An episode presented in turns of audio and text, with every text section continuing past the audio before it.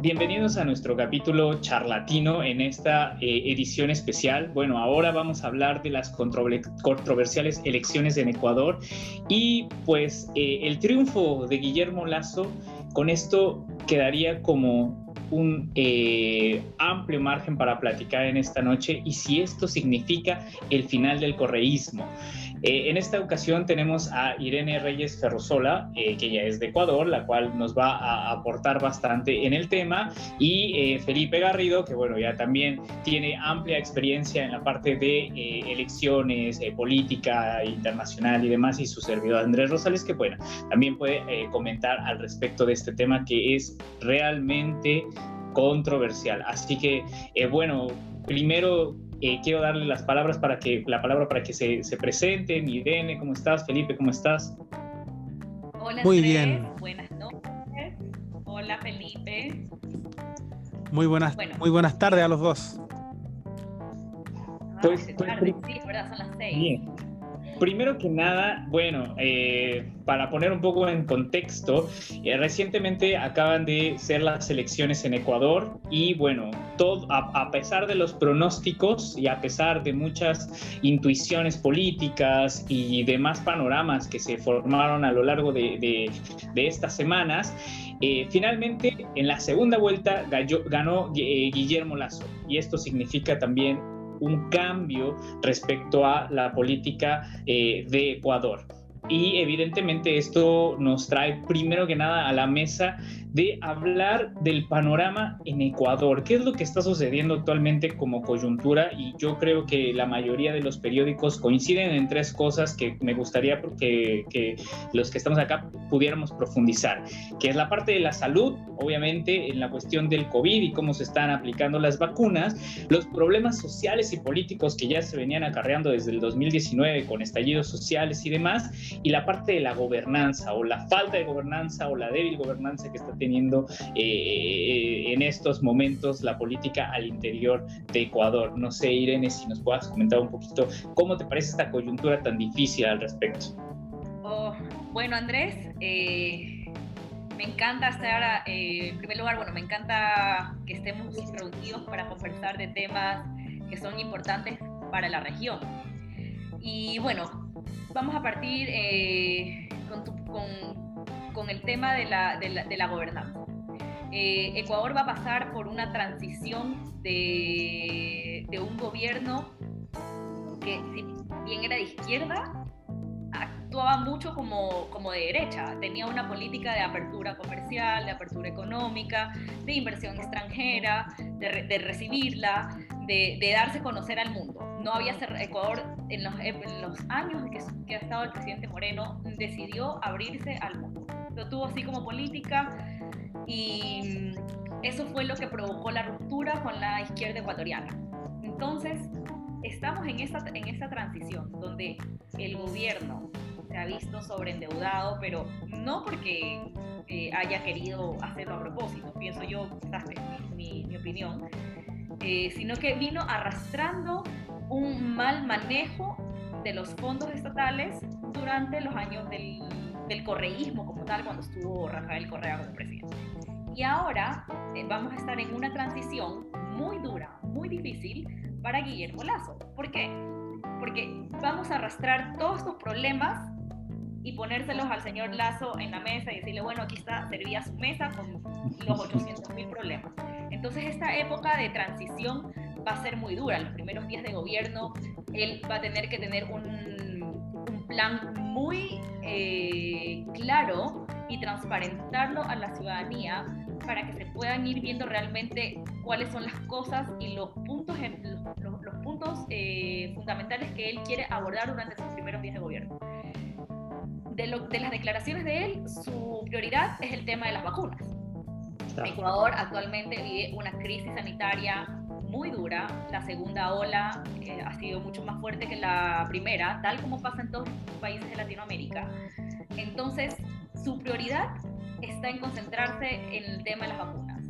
De ahí, eh, bueno, tratar de, de, solventar cosas que ya son netamente como in-house, eh, pasar proyectos de ley, que, van, a van, a tener atención prioritaria, eh, ver el tema de la gobernanza en sí con, con, el, con la Asamblea Nacional, que ese es otro tema muy difícil. Y yo también creería que hay otro tema de, dentro de la transición, es que va a pesar muchísimo el tema de la, de la justicia ecuatoriana y los casos de corrupción que, que existen actualmente. Entonces, los casos de corrupción que se han destapado en los últimos cuatro años no dejan de ser menores. Incluso el presidente Correa está condenado eh, por la justicia ecuatoriana. Entonces, todas esas cosas que están sobre la mesa y que el presidente Lazo va a tener que atender son muy, muy complejas. Ahora, él ha empezado una transición que se ve que es ordenada. Esta semana, por ejemplo, estuvo en el Palacio de Carón de Let ya conversando con el presidente Moreno, llevó a su equipo, han formado equipos de trabajo que van a hacer las transiciones con los correspondientes ministerios. Los más importantes, te puedo decir que ahora es de salud y el Ministerio de Relaciones Exteriores. El Ministerio de Relaciones Exteriores cumple una función eh, fundamental dentro de, de un gobierno, es nuestra cara al mundo y es el reflejo de cómo estamos manejando nuestra política, tanto exterior como, como interior. Felipe, ¿tú qué nos puedes decir al respecto de esto? Porque evidentemente causa mucha división y polémica respecto al cambio que se están girando de repente eh, los partidos políticos de derecha hacia la izquierda y de izquierda hacia derecha y de repente ya no saben hacia dónde ubicarse en ese margen político. ¿Tú qué nos puedes comentar al respecto de esta parte? Bueno, a mí me parece el caso de Ecuador muy interesante porque creo que refleja un fenómeno que igual se ve en otros países, ¿no? Eh, en cierto sentido se parece a los procesos de elecciones que estamos viendo en otros escenarios con mucha polarización, por de pronto en Chile, que es donde yo, donde yo estoy, pero también en Perú, también en, eh, en Argentina, en general el clima, el clima es similar. Y eso tiene que ver también con un fenómeno que es similar. En el caso, en el caso de, Ecuador, si uno mira, por ejemplo, la votación que tuvieron, lo comentábamos con, con Irene justo antes de comenzar a grabar, eh, Lazo, en la primera vuelta sacó el 19% y en la segunda vuelta saltó al 52%. Es decir, eso significa que él no necesariamente logra ganar por una adhesión personal, sino que tal vez tiene que ver con el contrincante, ¿no? Y, los medios en general también en, Ecuador eh, lo, han manifestado así en buena medida, en el sentido de que hay un rechazo al correísmo tan fuerte en este momento en Ecuador, a pesar de que todavía tiene una, una adhesión importante, pero que parece hoy día ya ser más minoritaria, eh, tan fuerte que hace ganar a este, a este candidato que ya había intentado dos veces ser presidente. Mientras que, que Arauz eh, eh, tuvo un crecimiento mucho más, mucho, o sea, igual fue importante, del 32% al 47%, pero parece ser que él como que se atrincheró en su propio, en su propio electorado, ¿no? El que logró dar vuelta a la situación fue el, en este caso Lazo, porque la elección de Ecuador, así como muchas elecciones de otras partes, se transformó en un plebiscito, ¿ah? en un plebiscito sobre la imagen de Correa o su legado, ¿ah? en un plebiscito sobre un modelo, un modelo que Ecuador venía trayéndose mucho tiempo. Entonces ahí también hay un tema que lo vincula con lo de Venezuela, ¿no? Que también, bueno, lo, mencionábamos, eh, el, el, proceso de migración refuerza toda esta idea de este anticorreísmo eh, la, gran migración de, venezolanos a otros países de América Latina ha como difundido este, este, este terror, ¿no? De, un modelo que hace que muchas personas escapen de su propio país. Entonces yo creo que tiene que ver, tiene que ver en parte con eso, pero yo sería más, más dramático incluso que, que, la pregunta que planteas Andrés al principio del, del capítulo, si este es el fin del correísmo. Yo no sé si es el fin así definitivo del correísmo, porque bueno, el correísmo va a mantener una, buena base de, representantes en la asamblea, ¿cierto? Pero sí creo, sí creo que es al menos el inicio del fin, el inicio del fin de categorías a las cuales nosotros estábamos acostumbrados a referirnos en política en América Latina. Especialmente el socialismo del siglo XXI, por ejemplo.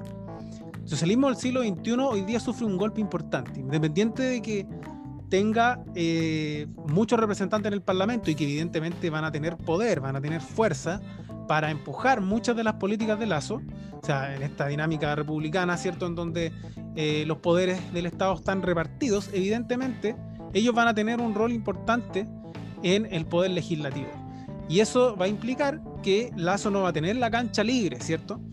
Pero, pero, si es un golpe, si acusan el golpe, lo acusan porque ellos deberán entender que esta elección fue un plebiscito sobre ellos, fue un plebiscito sobre el correísmo que perdieron. Claro, o sea, mira, como, como discutíamos hace, hace unos minutos atrás, eh, no, no sería como el fin del correísmo. Para mí es el fin del socialismo en Ecuador, o no el fin, porque igual siempre van a quedar pequeñas células por ahí, pequeños grupos, pero definitivamente es un rechazo de la ciudadanía hacia, hacia ese tipo de, de, sistema, hacia ese tipo de, gobierno. ¿Por qué? Porque el, el, candidato en la primera vuelta, que quedó en tercer lugar, es el señor Yacu Pérez, este también obtuvo un margen eh, del, si mal no recuerdo, como el 18% por ahí, aproximadamente, que le daba muy, estaba muy cerca de, de Guillermo Lazo. ¿Y qué sucede? Él hubiese, si, Ecuador hubiera, querido, la ciudadanía ecuatoriana hubiera querido realmente irse hacia el socialismo o políticas de izquierda, la segunda vuelta hubiese sido entre Arauz y Yacu Pérez. Y de, de ellos dos se habría elegido como bueno, los dos son de la misma tendencia, hubiera ido, hubiera ganado cualquiera, hubiese sido de la tendencia izquierda. Pero no sucedió así. Entonces es un rechazo más bien a la izquierda, creo yo. Y comparto con, con Felipe que puede ser el principio del fin de, de, este tipo de gobierno de izquierda autoritario, porque eso es lo que vivimos en Latinoamérica, una izquierda autoritaria que, se, que quiere permanecer en el poder, que no es capaz de cederle el poder democráticamente a, a, a sus contrincantes y no cede tampoco en la opinión, ni privada ni pública. ¿Me permite un matiz? ¿Me permite un matiz? Yo igual distinguiría una cosa que una cosa es este, este tipo de socialismo del siglo XXI, ¿cierto? Que es representado internacionalmente por la figura de Chávez, pero también la de Correa fue muy fuerte. Eh, sin embargo, sin embargo, eso hay que distinguirlo de lo que significa, entre comillas, la izquierda. ¿Por qué razón? Porque en el fondo lo que estamos viviendo nosotros en América Latina, a, a nivel general, y ni siquiera en América Latina, sino que en Occidente, es el fin de las categorías del siglo XX para distinguir lo que es izquierda y derecha. O sea, la gente, la gente que vota por un candidato de derecha no necesariamente se identifica con la derecha, sino que hay cierto tipo de emociones, sensibilidades que lo hacen optar por esa candidatura eventualmente. Y al revés pasa lo mismo. No necesariamente las personas que votan por los candidatos de izquierda son ideológicamente de izquierda, porque las ideologías no son las que están en juego hoy día en el siglo XXI. Eso, ese, ese es el cambio, esa es la transformación que estamos viviendo hoy día en general en Occidente. El siglo XX fue el siglo de las ideologías, ¿no? de los metarrelatos, de las grandes explicaciones que le daban sentido al devenir histórico. ¿ya?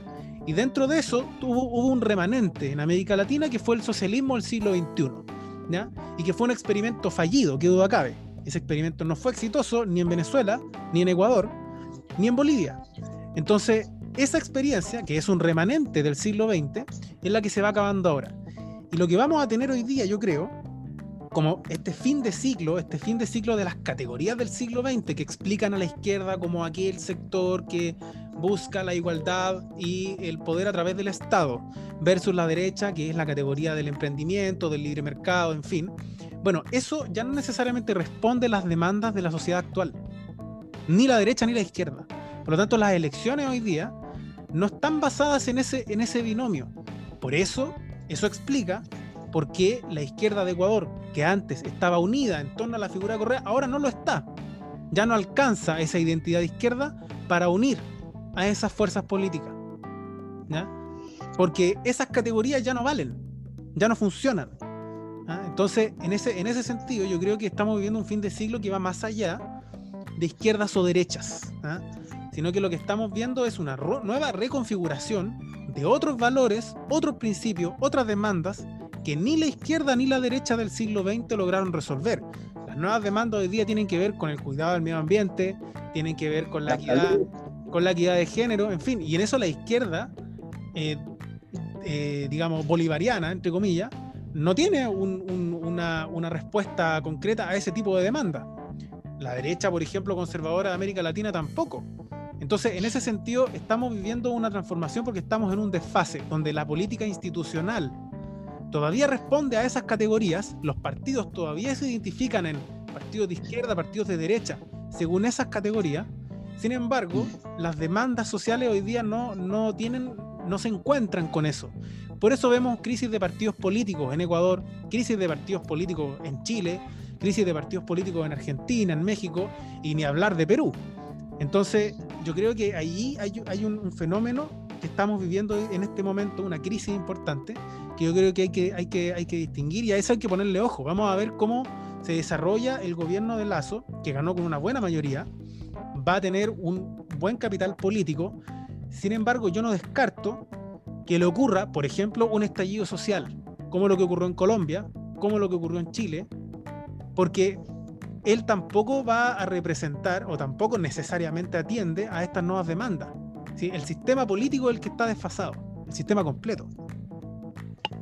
Ahora, si me permiten un poco recordar también lo que en algún momento habíamos platicado previo a que se diera todo este escenario.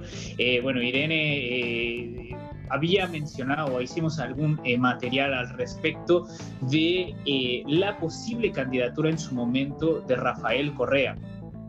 Y ahora quiero poner un poquito a, ese, a este escenario de por qué no pasó lo que posiblemente hubiera también cambiado el escenario político de que eh, Rafael Correa se, se, pudiera haber postulado como competidor directo. Entonces, no sé qué piensan al respecto. ¿Por qué, por qué no sucedió eh, eh, Rafael Correa como eh, principal candidato y Andrés Arauz se fue como su... Porque no pudo escribir su candidatura. Correa, como mencionábamos en, en aquella ocasión, tenía varios juicios de carácter penal sobre la mesa y al final salió la sentencia condenatoria, entonces eh, Correa no, no, no, no puede inscribir su, no pudo inscribir su, candidatura. Pero el, el, cuento, bueno, el tema es que la candidatura, también, también hay otra, otro tema por medio. Primero no pudo escribir la candidatura por el tema de los juicios y luego también porque a pesar de que el día en que se cerraba la candidatura, ahora me estoy acordando, eh, la inscripción de candidaturas, él le otorgó un poder a su hermana, Pierina Correa, para que fuera a inscribirlo. Pero la ley dice que las, las, inscripciones son, son personalísimas, me parece, o que son de carácter personal, y tenía que él estar en persona inscribiéndola. Entonces, eso también fue un, un, motivo para sacar a Correa del, de la contienda electoral. Él apostó por Arauz, de hecho, mantuvieron muchas reuniones en el exterior, inclusive en México, eh, tengo entendido, para poder un poco como asesorarlo y, marcarle el, el, camino. Eso es lo que te puedo decir respecto a ese tema.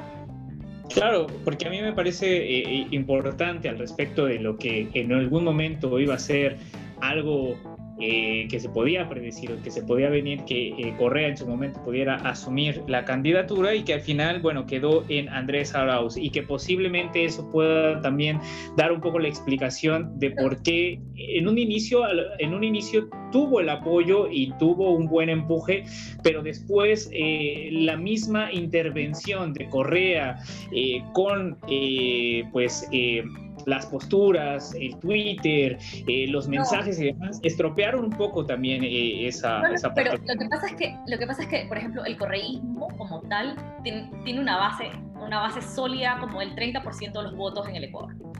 ¿Ya? Es como su, su bloque, su segmento, su base. ¿Ya? De ahí todo lo que, lo, lo que viene después es puro, es puro trabajo de campaña política.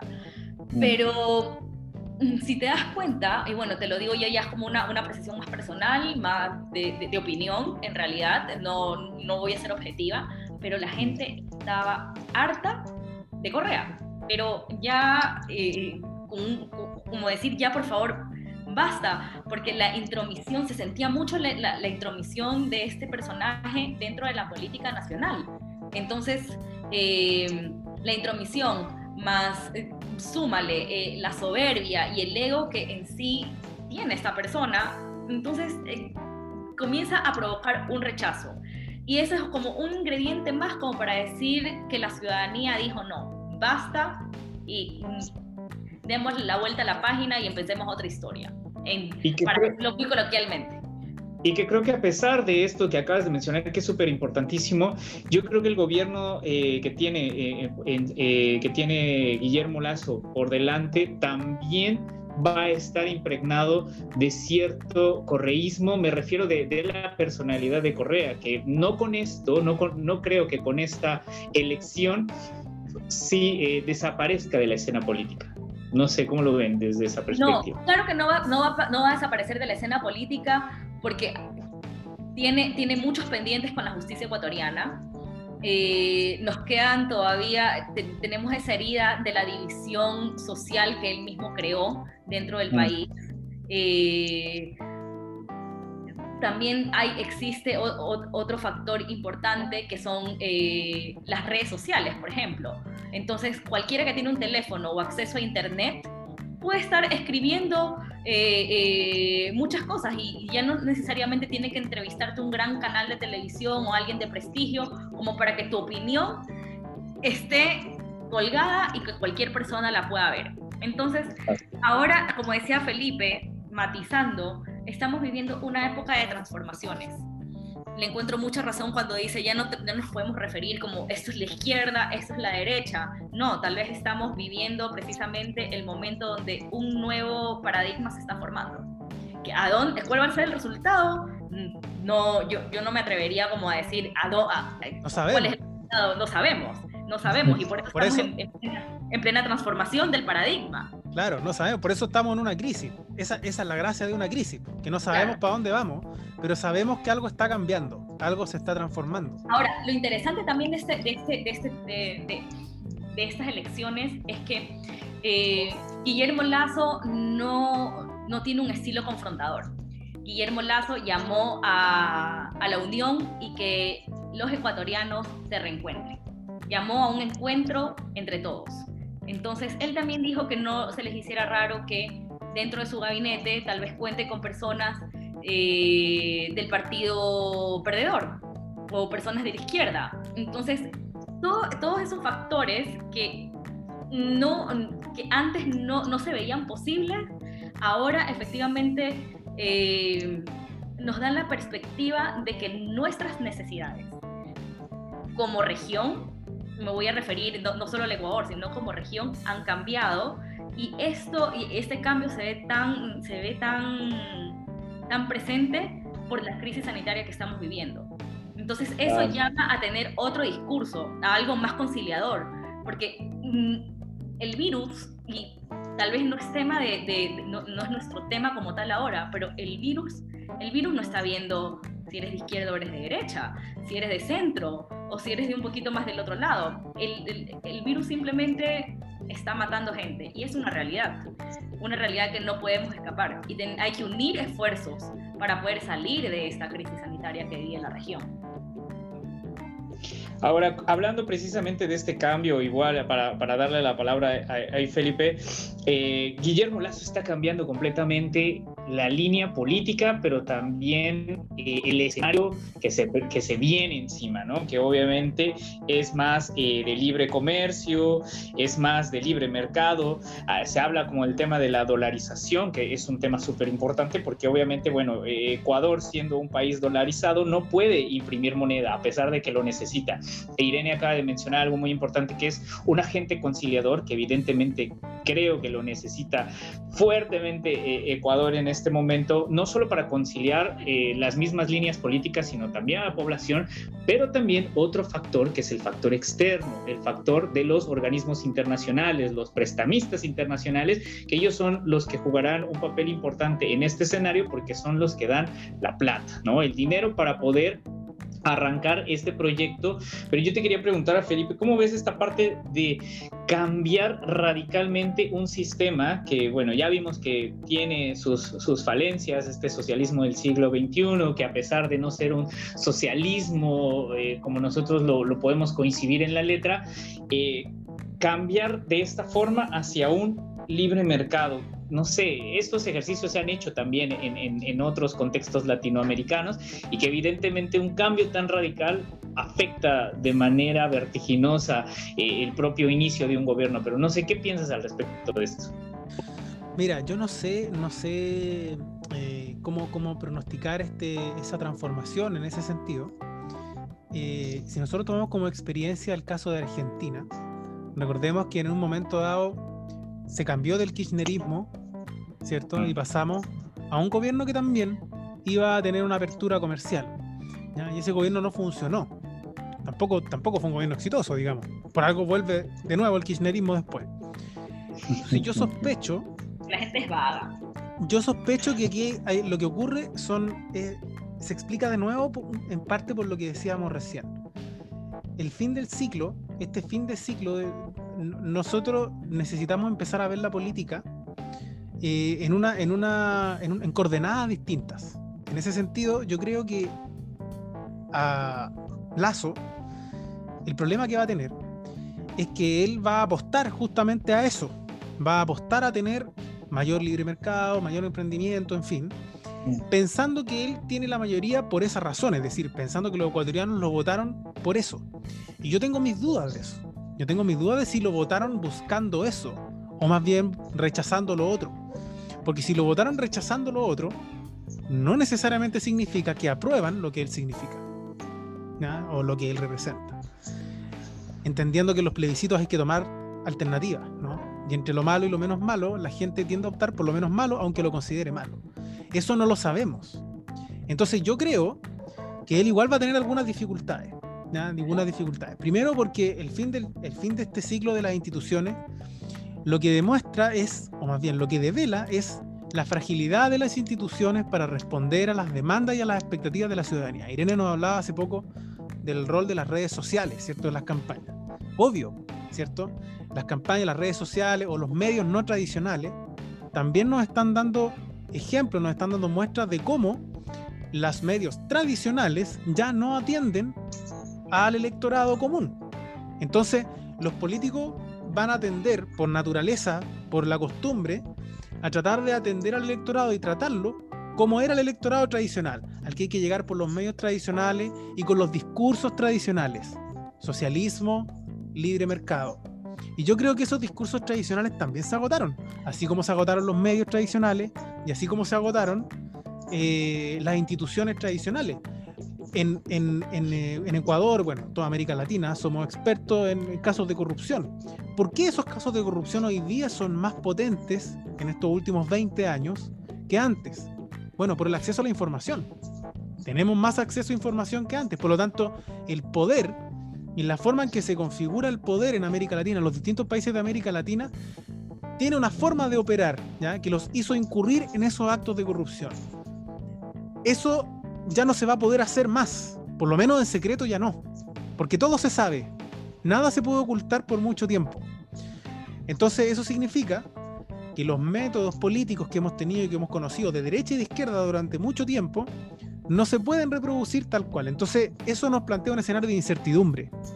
Eso es a lo que quiero llegar. Yo no sé lo que va a ocurrir con Lazo, con el gobierno de Lazo, pero tiendo a ser pesimista siendo pesimista en el sentido de que él igual va a tener un montón de dificultades. Primero, porque va a haber un buen grupo de correístas tratando de hacerle la vida imposible, ¿cierto? Como gobierno, cosa que es natural y que cualquier gobierno inteligente tiene que contar con eso.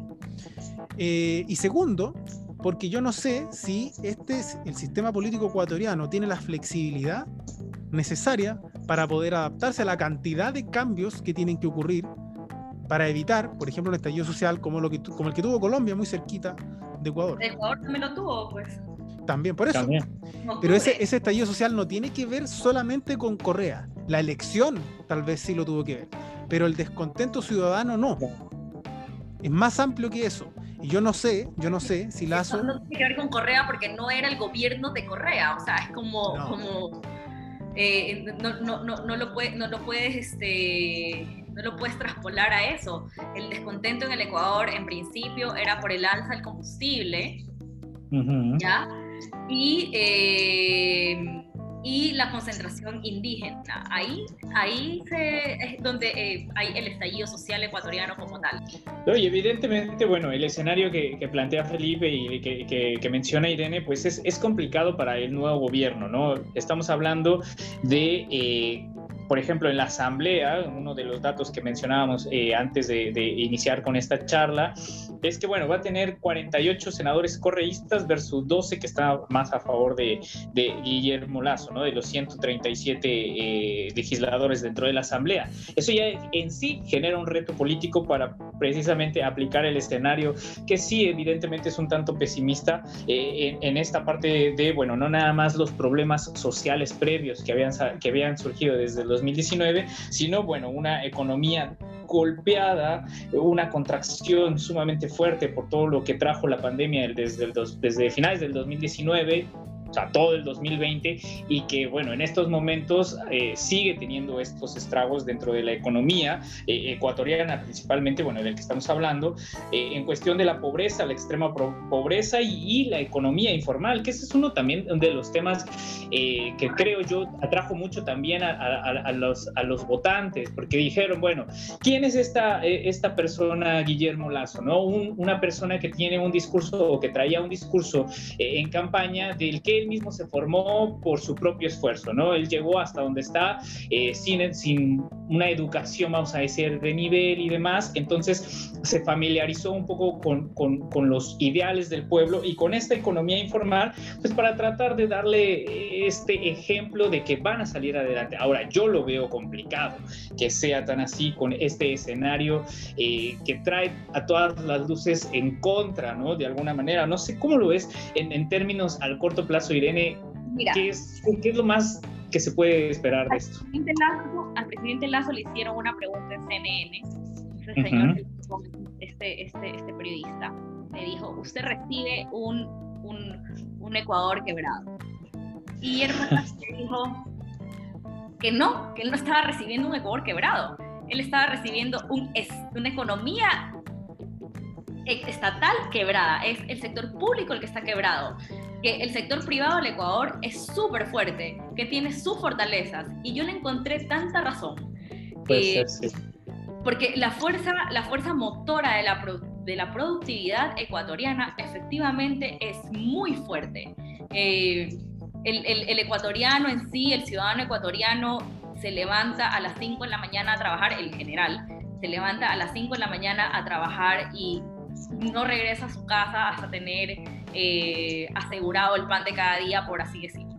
Entonces, yo creo que agarrándonos de, esa, de, esa, de eso que él dijo en la entrevista, que a mí me impactó mucho, porque yo también, como el común de las personas, eh, siempre mm, tiendo a, ver la economía desde el punto estatal. Él no, él la vio desde, desde, su lado, desde un privado, es decir, no, pero es que la economía estatal es la que está quebrada, esa es la que tenemos que componer y reforzar la economía privada, darle fuerza, darle como ese impulso. Entonces yo creo que sí, va a ser difícil efectivamente, pero no es una tarea imposible. Él, él es un buen administrador, eh, es una persona que también tiene una cosa muy importante, se deja asesorar. Mm. y para tener este, este tipo de cargo, de ser presidente, uno tiene que dejarse asesorar. No, no es tanto lo que uno piensa, sino cómo el experto te va planteando el tema, cuáles son las soluciones. Y yo creo que Guillermo Lazo cumple ese tipo de perfil. Es una persona que se va a dejar asesorar y que va a saber tomar decisiones correctas. Ahora, me voy a referir un poco a lo que decía eh, Felipe con respecto al, caso argentino. Si, nos remontamos al, caso argentino, donde también hubo un rechazo al, a, a, la parte como socialista dentro de, la Argentina, yo estoy muy convencida de que los gobiernos de transición tienen ese problema y no lo asumen, no lo asumen, porque los gobiernos de para los gobiernos de transición siempre va a ser difícil eh, cambiar la mentalidad de la gente o, darle como una, un, margen de, de transparencia para, para decirles que esto es un proceso difícil y que la, riqueza no va a llegar de la noche a la mañana, que las políticas públicas no se, no se van a construir para un periodo, sino que las políticas públicas tienen que ser proyectadas para ver como sus resultados en mínimo 10 años. Si no nada, si, si, si, un, si una persona piensa que en cuatro años va a cambiar el país, no. Entonces hoy día yo creo que el Ecuador va a sentar esas bases para un cambio futuro, para verlo en 15, en 20 años. Pero eso va a ir mucho de la mano con la institucionalidad que este gobierno pueda dejar sembrado, porque es un gran problema del Ecuador que no tiene institucionalidad, una institucionalidad firme, ¿ya? El Ecuador siempre anda cambiando de nombres de los ministerios, de sus, de sus instituciones, de sus leyes, entonces no hay una, no hay una, no hay una verdadera... Eh, eh, progresión, no hay una correcta progresión de cómo funciona la institucionalidad ecuatoriana. Creo que ese es nuestro problema. Claro, no, y evidentemente es un gran problema. Ahora, lo que yo también puedo, puedo eh, meter aquí a la mesa de discusión es lo que generalmente hacen los gobiernos, como tú bien lo mencionabas en transición, es dirigir su mirada hacia. Y bueno, hacia, hacia dónde dirigirla, ¿no? Y, bueno, ya hay anunciados eh, comentarios respecto a eh, qué es lo que quiere hacer Lazo con, esta, con este libre mercado, es ir hacia Estados Unidos. ¿no? Evidentemente, eso es algo que muchos de los países latinoamericanos aún sigo sin entender. ¿Por qué lo primero que, bueno, sí lo entiendo, pero quiero ponerlo a discusión de por qué lo primero que hacen es dirigirse hacia Estados Unidos, ¿no? O sea, hacer una, una alianza directamente con Estados Unidos. Esto, la costumbre. Pero, pero no, Claro, puede ser un tipo de costumbre, pero yo de lo que, de lo que he podido revisar y de lo que he estado viendo, eh, no, nuestro primer acercamiento en realidad fue con Colombia y de hecho el presidente viajó esta semana a Colombia. ¿Para qué? Para poder introducirse a la Alianza del Pacífico, que es como una gran meta. Entonces, verlo como que Estados Unidos, sí, es que Estados Unidos siempre puede ser un gran aliado, pero en nuestro caso particular es porque Estados Unidos también representa mucho de nuestras exportaciones. Claro. Sí. Y no es menor la dolarización. Es un gran aliado en exportaciones y también siempre fue un aliado en la defensa y la seguridad. Ustedes no tienen por qué conocerlo, pero antiguamente, bueno, no tan antiguamente, pero en, los primeros años del 2000, eh, Estados Unidos tenía una, una base que controlaba mucho el tema del narcotráfico en la provincia de Manabí, la ciudad de Manta. Entonces ahí había una, una base norteamericana que de verdad esto ya también una opinión muy personal, porque después por ahí me pueden salir los detractores, pero esta base cumplía un rol de, de, seguridad con respecto al narcotráfico. Entonces el flujo del narcotráfico se controlaba mucho desde ese punto, era muy estratégico. Sí, evidentemente, y también como tú lo mencionas, bueno, eh, está viendo hacia, hacia Latinoamérica, pero pues como comentábamos y como decía Felipe, bueno, también Latinoamérica en qué estado está, ¿no? O sea, no nada más estamos hablando del escenario de la pandemia, que es como una pues especie de, síndrome en los cuales los países están viendo hacia adentro y que pues evidentemente procuran eh, pues la estabilidad interna en vez de, bueno, las alianzas y la cooperación, más el tema de migración, más el tema de, las deudas, eh, etcétera, y las ideologías, bueno, que, que, que, divide mucho eh, en la cuestión de hacia, de hacia dónde acercarse en cuestión ya con un nuevo gobierno. Por lo tanto, bueno, yo nada más quiero poner ahí las piezas. pues ¿Qué aliados en Latinoamérica tiene como Ecuador en el sentido de, de, ideologías parecidas? O sea, porque bueno, hablando de los que ahora están, México, por ejemplo, no sé, yo lo podría descartar, eh, que si bien tiene una, una relación eh, de hermandad, no sé si se puedan como alinear en una cuestión como de cooperación por ahí. El gobierno mexicano es una cosa muy rara. Sí, eso es lo que pasa. Es tema de otro podcast. Eso es tema de otro podcast. Eso va para un capítulo entero, de tratar de definir qué es el gobierno mexicano. Ahora, yo creo que. Sí, me quedé pensando en tu pregunta respecto de, de, por qué Estados Unidos. Bueno, siempre hay, hay, un factor que tiene que ver con la personalidad de los presidentes. Y tú, si revisas la historia, la historia política, o la historia personal, incluso Guillermo Lazo, es como, es como el sueño americano en Ecuador. Es un poco eso también, o sea, el, el, sueño americano en Ecuador porque consigue eh, salir de, de, abajo, bueno, o relativamente de abajo, pero construyendo una fortuna eh, importante o una influencia importante también. Eh, bueno, eso, eso tiene que ver un poco con, con la idiosincrasia norteamericana, ¿no? E, e, ese tipo de crecimiento. Un pequeño, un pequeño, un pequeño Trump, no quiero decir que sea exactamente igual en términos políticos, pero por lo menos como figura pública, como figura previa a, su, a su política, o sea, es un eh, self-made man y es, es como la, es, es, la típica historia, es la típica historia de que con esfuerzo y trabajo eh, puedes conquistar tus sueños, lo que mucho te vende, lo que te vende Estados Unidos. claro. Hacer tu sueño realidad.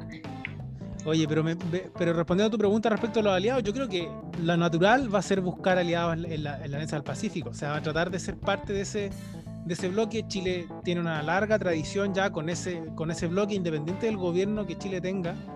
Siempre va a estar pegado a esa, o tiene más, más puesto su dardo en esa, en esa alianza que en otras que existen en la región. Entonces, eh, eso le da cierta estabilidad.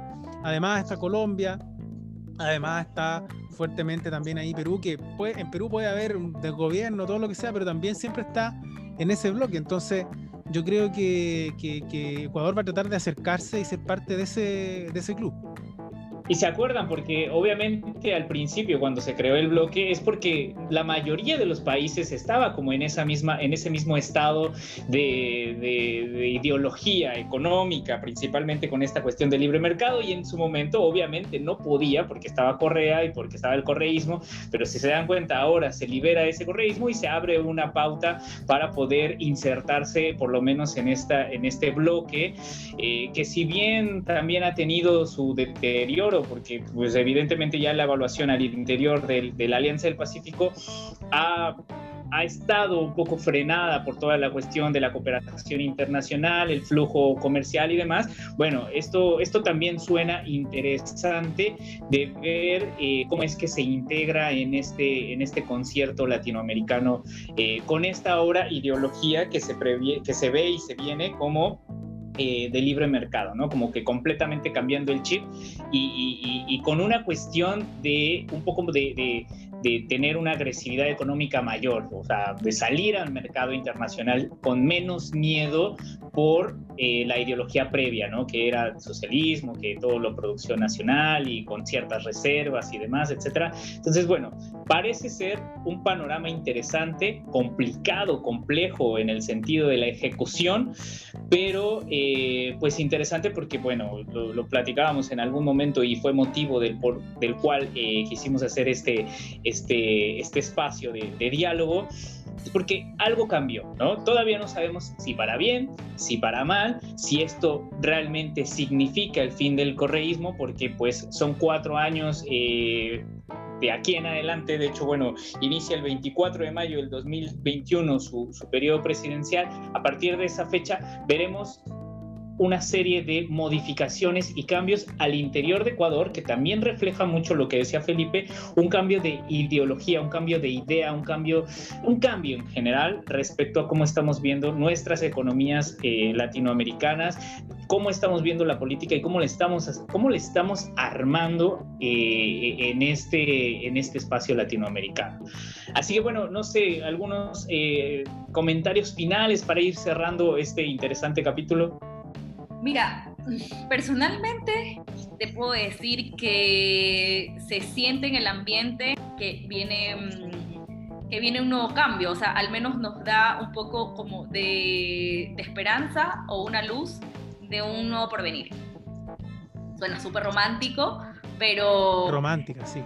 Súper romántico, pero el, e, esa es con la sensación que me desperté al día siguiente de saber los resultados de las elecciones. Ahora, viéndolo como profesional, te digo que las bases que han sido sentadas en, nuestro caso en, la institucionalidad que al menos eh, Moreno trató de, aplacar, de, ponerle como, como, firme, sí, tal vez hay una semilla que queda ahí eh, y que puede ir creciendo con este otro, con este otro gobierno. Yo espero sinceramente que el gobierno de, de, de Lenín Moreno haya sido el gobierno de transición y que el gobierno de Lazo sea el gobierno que realmente logre hacer que el Ecuador despunte después de muchos años de, crisis. Lo que queda claro es que es tu, copa de vino es de celebración y no de, y no de angustia. No, no de angustia para nada. Súper contenta. Excelente. Pues miren, pues al final no, no vamos a poder eh, dar como una respuesta de si esto, este cambio significa el final del correísmo, porque todavía queda mucho por evolucionar en este proceso, en este proyecto político, en este cambio, en estos paradigmas, eh, y que evidentemente, bueno, sigue, sigue estando presente eh, esta imagen de Rafael Correa porque va a ser ahora el, el, el, opositor, ¿no? Va a ser ahora el que diga, eh, eso estuvo mal, eso yo podría haber hecho. Interesante también, y esto es otra cosa así como rara, no, y no voy a emitir comentario al respecto, pero eh, Correa felicitó a, a, Guillermo Lazo y también llamó como, hizo, un, hizo en, en, su forma de ser, ¿no? Obviamente hizo un llamado a la unidad. También dijo, en, en resumen, que iba a, procurar dejar que lo que la ciudadanía ecuatoriana haya escogido, eh, dejarlo ser y que puedan gobernar. Eso fue lo que dijo la semana pasada. No sé si iba a cambiar el discurso. Exactamente, sí. Siendo su, personalidad, siendo su personalidad tan explosiva, posiblemente el día 24 de mayo diga otra cosa. Así que bueno, veremos, veremos lo que, lo, cómo, cómo avanza todo esto y, les agradezco mucho por estar eh, en esta tarde, noche o día, dependiendo de eh, en el momento en el que nos escuchen. Eh, Súper interesante siempre compartir un espacio con ustedes, así que les agradezco mucho, Irene, Felipe. Eh, pues espero que podamos seguir comentando el tema y ver cómo evoluciona en el, en el corto y en el largo plazo. Muchas gracias. Gracias a ti, un abrazo. Chao. Adiós. Chao.